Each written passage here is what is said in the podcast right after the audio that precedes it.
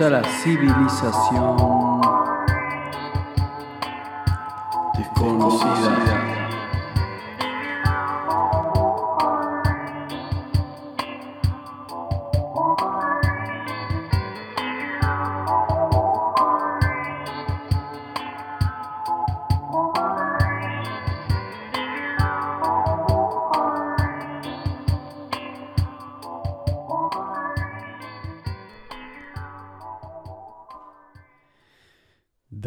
Y caballeros, bienvenidos otra vez al Expreso Estelar y bienvenidos a un nuevo episodio de la civilización desconocida. Así que bienvenidos una vez más.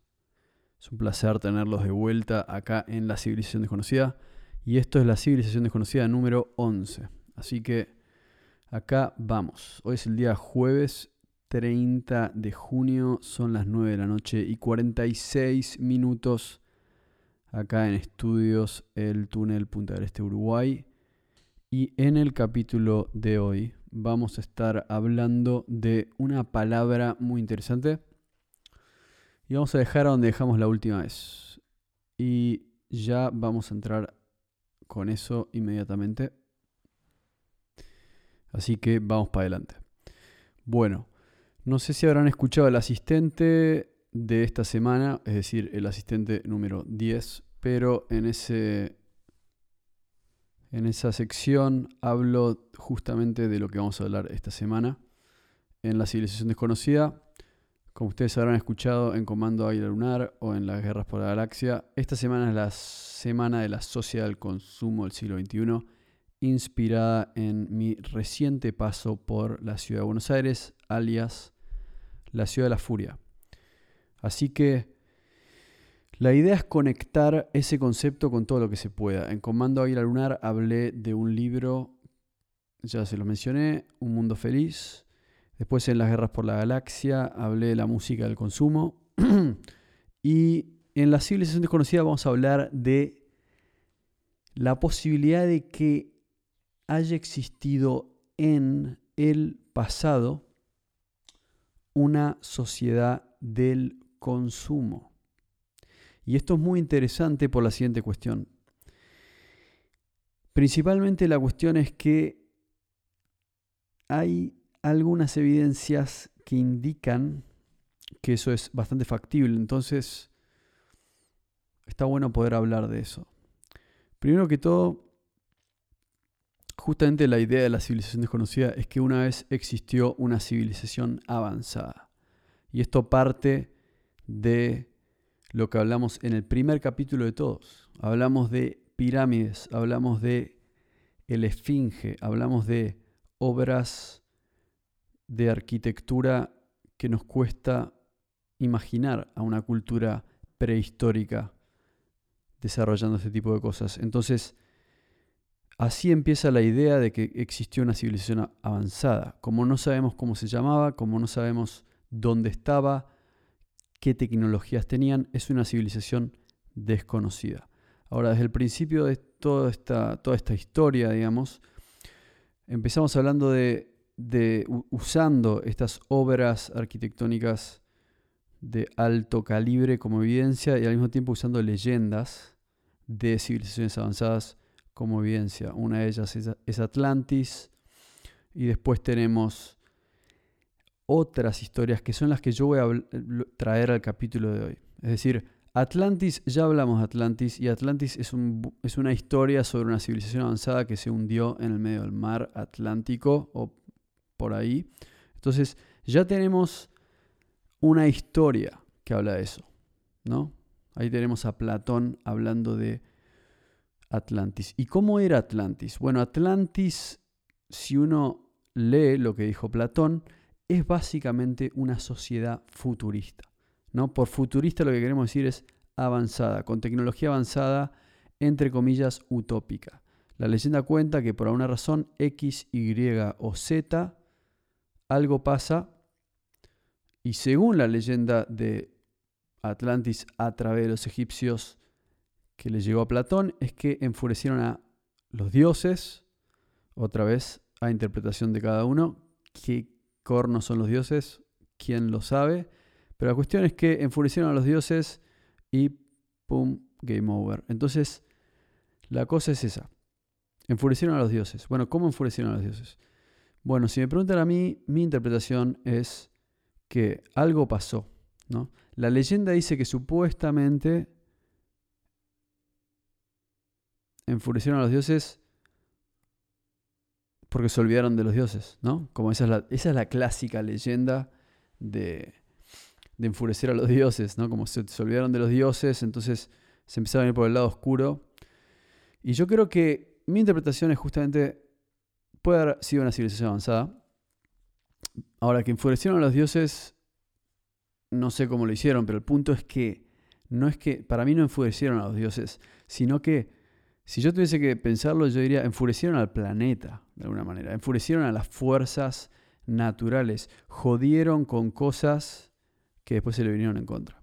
Entonces, ya hablamos en la era de Acuario y ya hablamos en la civilización desconocida de que el planeta es cíclico y de que distintos, distintos factores cósmicos, como por ejemplo la, la variación en el eje del planeta, eh, así como emanaciones o emisiones, mejor dicho, de radiación solar, de, las tormentas solares, también pueden generar todo tipo de alteraciones en el planeta, alteraciones climáticas, alteraciones, em, bueno, sí, climáticas, ¿no? Más que nada generando todo tipo de cataclismos. Entonces, ya sabemos que el, planeta es relativamente cíclico y, y, de que hay, hay calentamientos y hay enfriamientos Em, a lo largo del tiempo. Es decir, el, planeta no es algo que es estático, es variante, es variable en su, en su andar. Entonces, eso ya lo sabemos. Pero al mismo tiempo, también hay evidencia de que el hombre, el ser humano, es capaz de cavar su propia tumba, ¿no? Entonces, cuando yo pienso, lo que pienso es, ok, Dicen que Atlantis fue una civilización avanzada. Eso es lo que dicen. Dicen que enfurecieron a los dioses. Eso es difícil de comprobar, obviamente, porque los dioses son subjetivos a lo que cada uno piensa que son los dioses. Pero es posible que Atlantis o esa civilización avanzada haya sido víctima de cataclismos por ciclos planetarios. Yo creo que sí, pero al mismo tiempo puede ser que la leyenda nos esté tratando de decir que ellos, de alguna manera, entre comillas, la cagaron. Es decir, puede ser que ellos hayan, hayan de alguna manera, hayan causado desastres naturales. Bueno, yo creo que e, esa es mi interpretación de la historia. Es decir, que frente a cambios planetarios inevitables, una civilización que ha perdido el camino acelera esos cambios y explota. Explota. Entonces, esa sería la leyenda de Atlantis. Ahora, ¿por qué yo digo explota? ¿No? Porque principalmente el tema es que en, en algunas, en, por ejemplo, en, lo que se llama en la historia védica, ¿no? Los Vedas son antiguos textos hindúes y son más antiguos que cualquier, cualquier otra historia escrita. Son de las cosas escritas más antiguas del mundo. Y hablan de una batalla entre distintos dioses en una civilización avanzada y obviamente son textos muy antiguos, ¿no? Y, no solo son textos antiguos, sino que hay que entender que cuando entra la era de la escritura y se empieza a, es decir, cuando el ser humano empieza a escribir y a, anotar las historias, ya hay historias que se venían contando hace un montón de tiempo, así que no sabemos a cuándo se remontan estas historias védicas. Pero lo que sí sabemos es lo que nos cuentan. Nos cuentan de batallas, batallas épicas entre dioses con sus naves y sus armas. Y parecería ser, a interpretación de muchas personas, por ejemplo, alguien que voy a mencionar, que es Randall Carlson, que voy a poner el link a un capítulo suyo en Joe Rogan, donde habla un poco de esto, pero la idea es que están hablando de alguna manera de armas de de algunas, eh, se podría decir, de armas de destrucción masiva. No sé, no sé si podemos decir bombas nucleares, pero definitivamente estamos hablando de algo que se parece a eso. Entonces, tenemos la leyenda de Atlantis, que enfurecieron a los dioses y pumba se fueron. También tenemos estas leyendas védicas que hablan de batallas épicas entre dioses con armas casi nucleares. Entonces, y después tenemos otras leyendas. Después tenemos las leyendas de Aztlán, que es la leyenda de los aztecas, y la leyenda de Asgard, que es la leyenda de los vikingos, o los nórdicos, mejor dicho. Ahora, ¿cómo se relaciona esto a todo lo que estamos hablando? Bueno, se relaciona porque de vuelta, esta semana yo estoy hablando de la sociedad del consumo. Estoy hablando de un libro futurista, ¿no? A Brave New World, Un Mundo Feliz, de Aldous Huxley, que habla de una sociedad en la que todos quieren ser felices y se manipula a la naturaleza.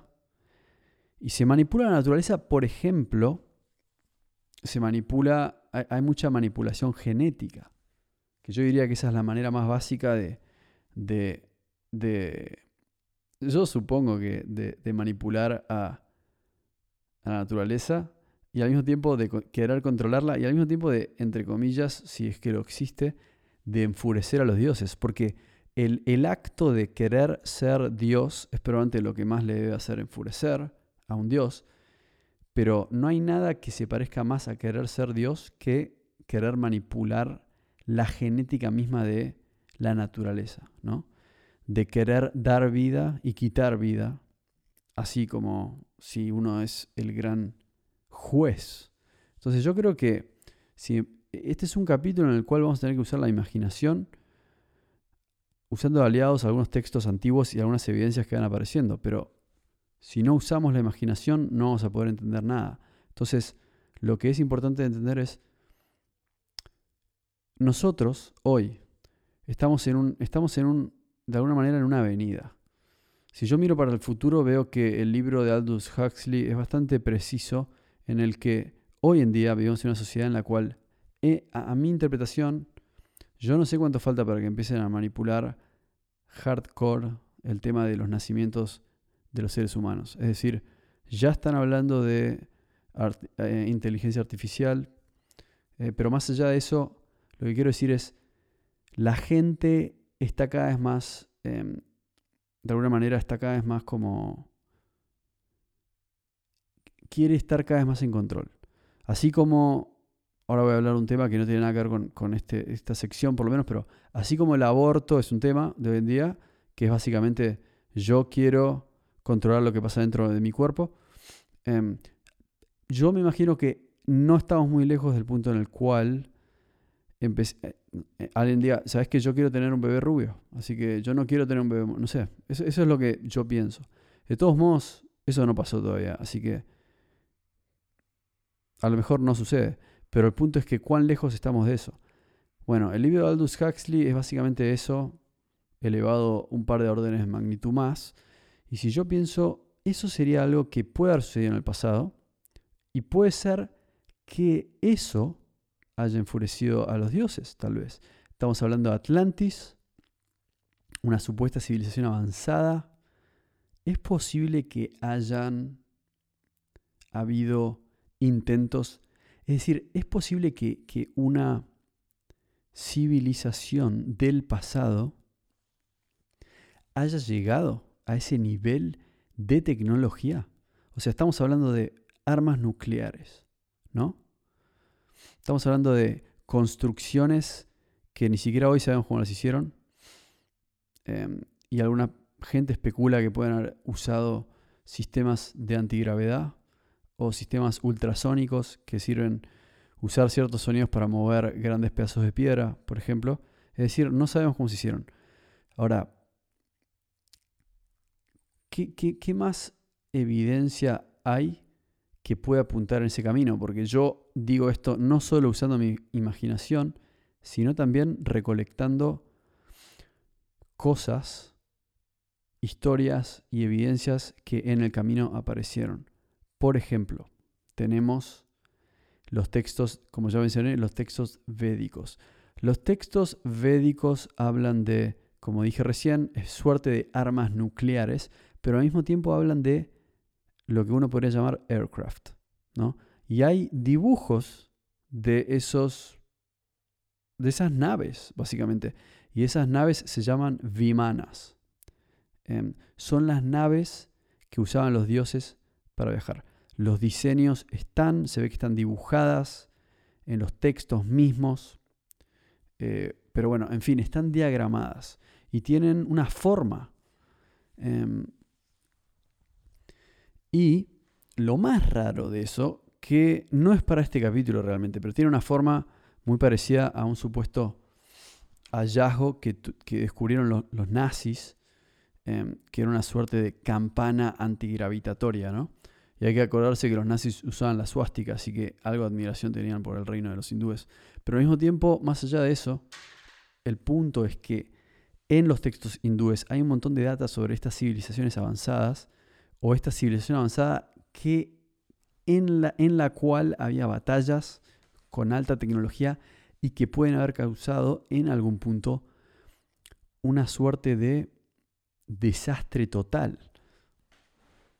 Ahora, eso es interesante porque si es verdad que eso, o sea, si, si es verdad que hubo una sociedad que pueda haber de alguna manera enfurecido a los dioses con mal uso de la tecnología o que se autodestruyó por tener armas nucleares, por usar armas nucleares.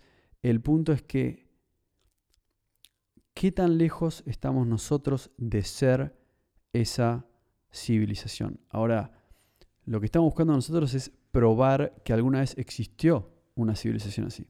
Y encontrar en las leyendas antiguas, tratar de encontrar en esas leyendas a dónde hay evidencia de que algo de ese tipo existió. Ahora, como en el capítulo pasado, yo terminé el capítulo pasado hablando de los aztecas y hablando de los vikingos. O sea, nosotros ya hablamos de los mayas. Ahora quería hablar de los aztecas y los vikingos por la siguiente cuestión. Los aztecas son una, supongo que se podría llamar una tribu mexicana que en algún punto de la historia entra al Valle de México y toma la ciudad de Tenochtitlán. La toma o la funda, no sé exactamente cómo es. El punto es que los aztecas, bueno, en realidad la toman, porque era una tribu guerrera que iban conquistando todo en su camino. O sea, tomar y fundar, ¿no? ¿Quién funda una ciudad? Yo creo que ellos ellos supuestamente seguían una visión de su Dios que les estaba diciendo vayan a tal lugar y funden una ciudad ahí, ¿no? en, el, en el lago y eventualmente ahí, en Tenochtitlán. Esa, esa se convierte como en la ciudad de los aztecas y eso se convierte en lo que hoy en día es Ciudad de México. Ahora, algo que, hay que tener en cuenta que los aztecas tienen una leyenda. Ellos vienen de Aztlán. Aztlán es la tierra de los dioses y ellos provienen de esa tierra mítica de Aztlán, pero algo pasó en el camino y ellos se fueron de Aztlán. Son como los que se fueron de Aztlán, ¿no? Y, y algo también que es interesante es la etimología de la palabra Aztlán. Aztlán quiere decir, o sea, en Nahuatl, que es la lengua que ellos usan o usaban, Nahuatl es la lengua que ellos usaban y el Nahuatl es también una lengua que usaban muchos pueblos de México. Y, hay muchos otros lenguajes que descienden del el Nahuatl.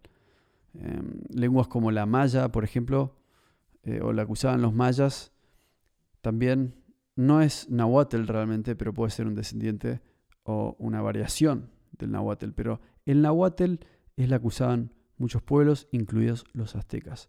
Y en, y en Nahuatl hay palabras que son cortas y, por ejemplo, si yo analizo Aztlán y Tenochtitlán o Mazatlán, O sea, vas a encontrar Tlán en muchos lugares, ¿no? En muchos lugares.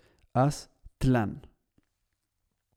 Bueno, Aztlán quiere decir que es el lugar de Az, porque Tlán quiere decir lugar o tierra.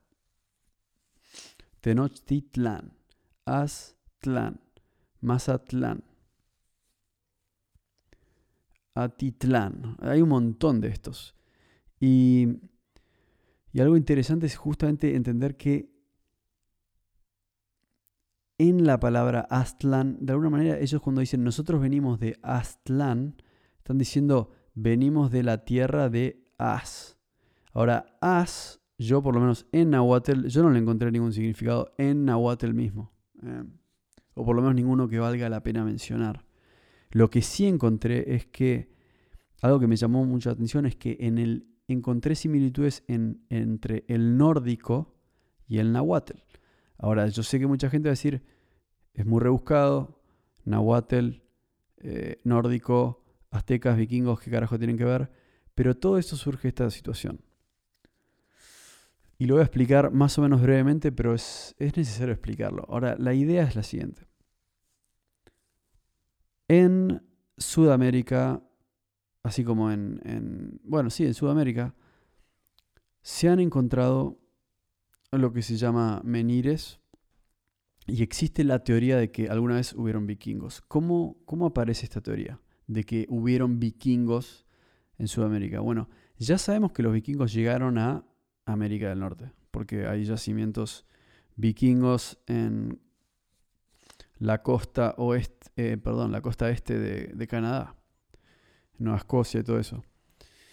Em, sabemos que llegaron a América. Eso está registrado.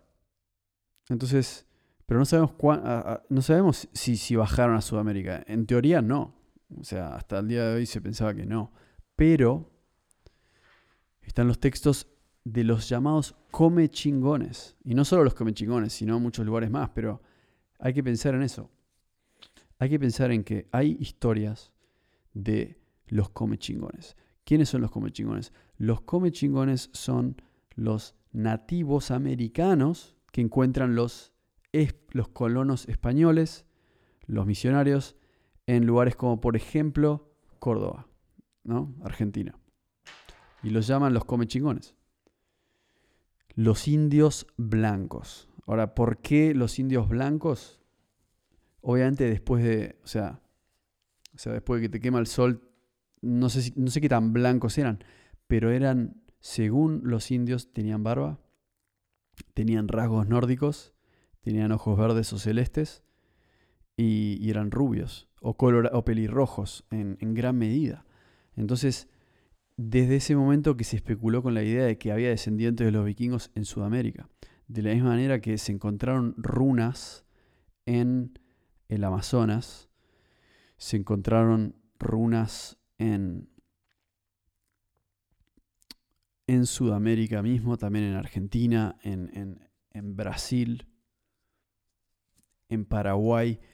Todas estas, todos estos hallazgos empezaron con la teoría de que había habido en algún momento vikingos en, en América del Sur y de la misma manera que en Tihuanaco,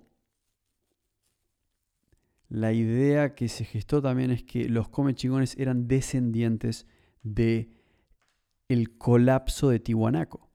Y si uno ve en el mapa, eso es altamente factible. Si, Tihuanaco en algún momento fue un imperio y por alguna razón la raza predominante en ese, en ese imperio o en esa ciudad era vikinga o nórdica, de rasgos nórdicos, y eventualmente colapsó, Córdoba y otras regiones de América, supuestamente estos lugares con indios blancos son los descendientes de Tihuanaco que se fueron de Tihuanaco, se infiltraron en estos lugares y cuando llegan los colonos españoles los encuentran y dicen, che, ¿por qué estos tipos no son parecidos a, no sé, a los guaraníes? ¿O por qué no son parecidos a, a, los, a los indios nativoamericanos que tienen apariencia mongoloide, ¿no? que tienen apariencia asiática, que tienen apariencia como los nativos americanos de Norteamérica. Es decir, ¿quiénes son estos indios blancos? Entonces, ah, entonces, por ende, no es tan desorbitado buscar una conexión entre aztecas y vikingos o nórdicos. Entonces, ¿cuál es, o sea, qué es lo que yo encontré? Lo que yo encontré es que de vuelta, en, en el idioma nahuatl tenemos esa palabra tan importante que es Aztlán. Y en el nórdico tenemos otra leyenda que habla de un lugar que se llama Asgard. Y por ahí ustedes ya la conocen, si es que vieron Thor o esas películas que saca Marvel. Pero Asgard es básicamente el jardín de los dioses, ¿no? Em, ¿Por qué le digo el jardín de los dioses? Primero, Asgard es un poco como el Olimpo de los griegos, es a donde viven los dioses. Eso cuenta la leyenda.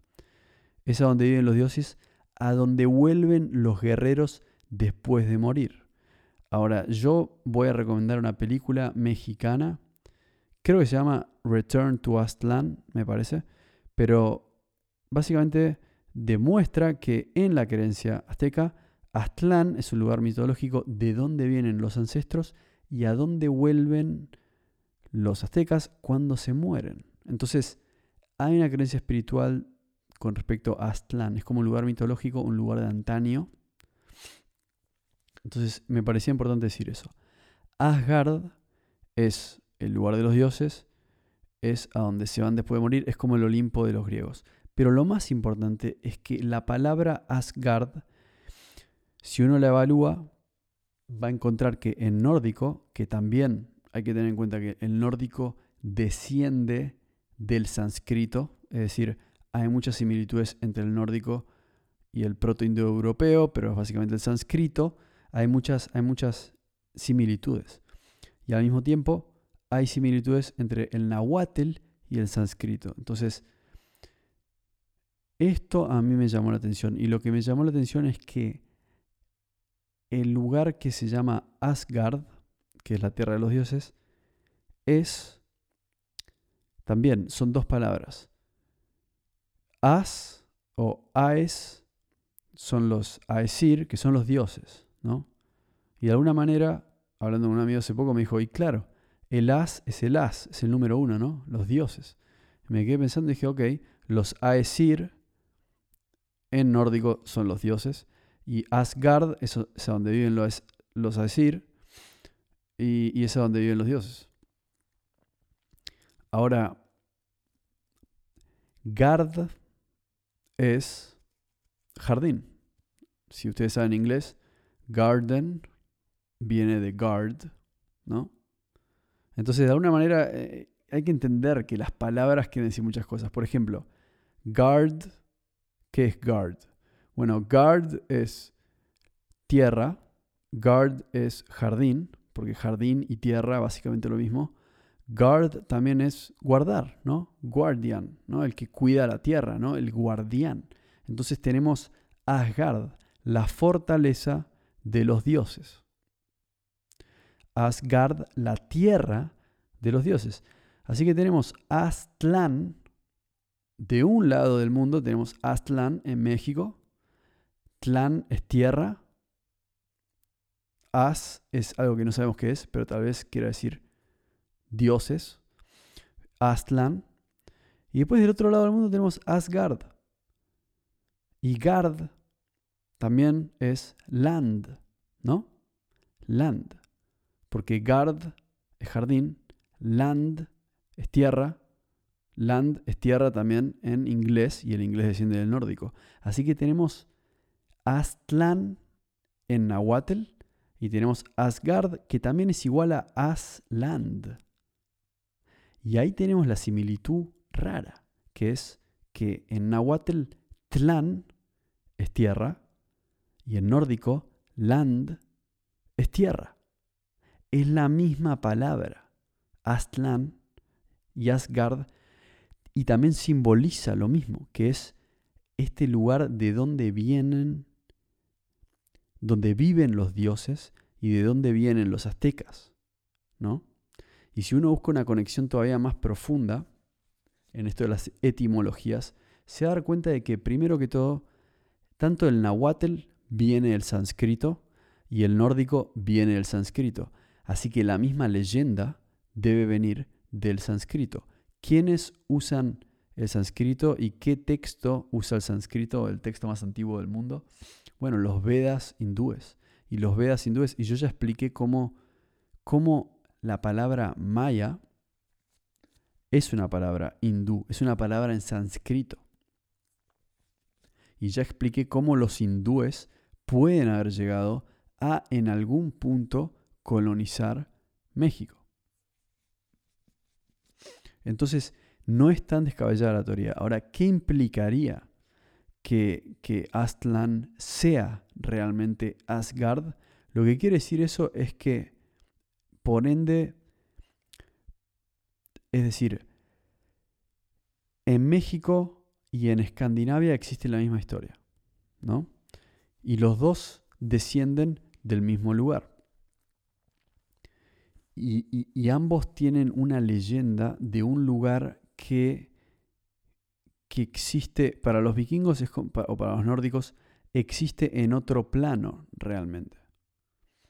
Mientras que para los aztecas es el lugar de los ancestros del cual ellos vienen, como la tierra de sus ancestros. En mis ojos es, sí, es la tierra de nuestros ancestros que se hundió en el mar porque también cuenta esa la leyenda y otras leyendas nativoamericanas hablan de ellos que vinieron de la tierra que estaba en el mar que se hundió en un cataclismo. Entonces, ya tenemos la leyenda de Atlantis en México y la tenemos en Estados Unidos. Y al mismo tiempo, en la leyenda de los, de los nórdicos, lo que tenemos es que hay un lugar donde moran los dioses. Si conectamos eso con la leyenda de Platón, ya tenemos una leyenda más, y la misma de los egipcios, que habla de un lugar que se hundió en el mar y que tenía una civilización avanzada. Entonces, tenemos tres, cuatro, cinco culturas en cualquier parte del mundo, todas separadas, hablando de un lugar que era donde moraban los dioses o donde moraba una civilización avanzada que tal vez se peleó con los dioses y colapsó. Después tenemos estas suerte de historias que, hablan de naves.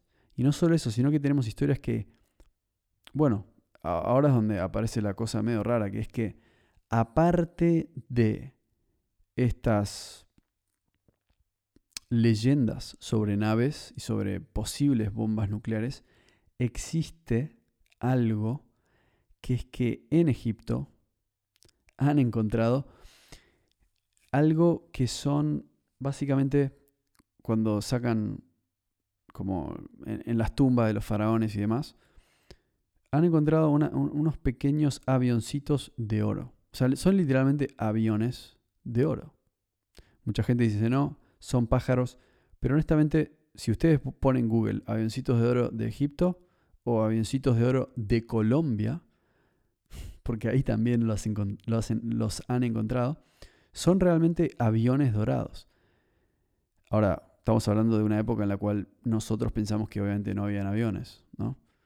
Pero estamos encontrando avioncitos de oro en tumbas egipcias y en el museo de oro de Bogotá también hay avioncitos de oro encontrados en ruinas arqueológicas de Colombia. Ahora, en Colombia, tal vez no había aztecas, tal vez no había mayas propiamente dichos, pero sí es un lugar donde hay ruinas arqueológicas, donde hay estructuras similares a las de los olmecas, que son los antecesores de los mayas y los antecesores de otros muchos pueblos mexicanos probablemente también de los aztecas. Entonces es probable que los olmecas hayan venido con esta historia, ¿no? Es probable que los olmecas hayan venido con esta historia de que nosotros venimos de este lugar, de este lugar que se cayó en el mar. Y que ellos hayan traído todas estas informaciones sobre tecnologías del pasado.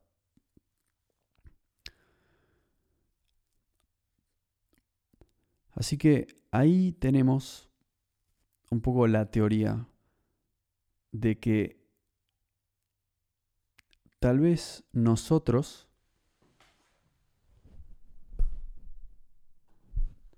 nos creemos que somos una civilización avanzada y que no ha habido en ningún momento de la historia civilizaciones que han descubierto, por ejemplo, energía nuclear o que han aprendido a volar con tecnologías.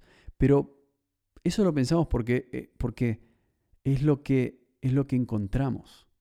Y es verdad, no encontramos ningún avión de verdad, encontramos avioncitos dorados. Pero pensemos en lo siguiente. Si realmente hubo una catástrofe, si el mundo se fue al carajo, si el mundo hoy se va al carajo, pensemos en lo siguiente. En el mundo de hoy, si nuestra tecnología desaparece, es decir, este mismo podcast desaparece. Es decir, viene una avalancha gigante y todo esto se queda abajo del mar. ¿Qué quedará?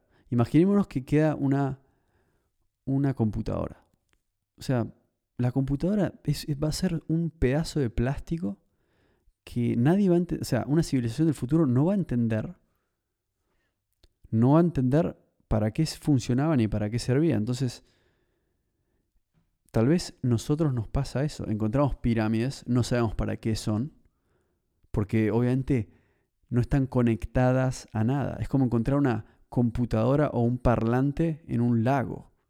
Como que si no sos de esta civilización no sabes qué carajo es, tampoco sabes para qué sirve, porque tampoco está conectado a ninguna fuente y no puedes interpretar que funcionaba por electricidad o que la conectabas a un enchufe, porque todo el resto de la civilización también se fue al mar. Entonces es muy difícil conectar los puntos. Los que nos permiten hacer las cosas que sí tenemos es también usar la imaginación y empezar a pensar, tal vez no somos la primera civilización que usa algún tipo de electricidad, que aprendió a usar energía, por ejemplo, solar, y, pero tal fue el grado del colapso que no hay más evidencia de lo que ya encontramos, que son las pirámides, que son los textos que se preservaron hasta el día de hoy, y algunas leyendas perdidas por ahí. Lo que dice esta teoría es eso, es que lo que tenemos es la posibilidad de que en el pasado haya existido una sociedad futurista y que haya desaparecido del mapa. Así que los dejo con esta idea en el capítulo de hoy, civilización desconocida número 11, y la próxima vez vamos a seguir hablando de esto y vamos a llevar esta teoría a un nuevo lugar mismo. Un placer tenerlos acá, nos vemos la próxima, vamos arriba.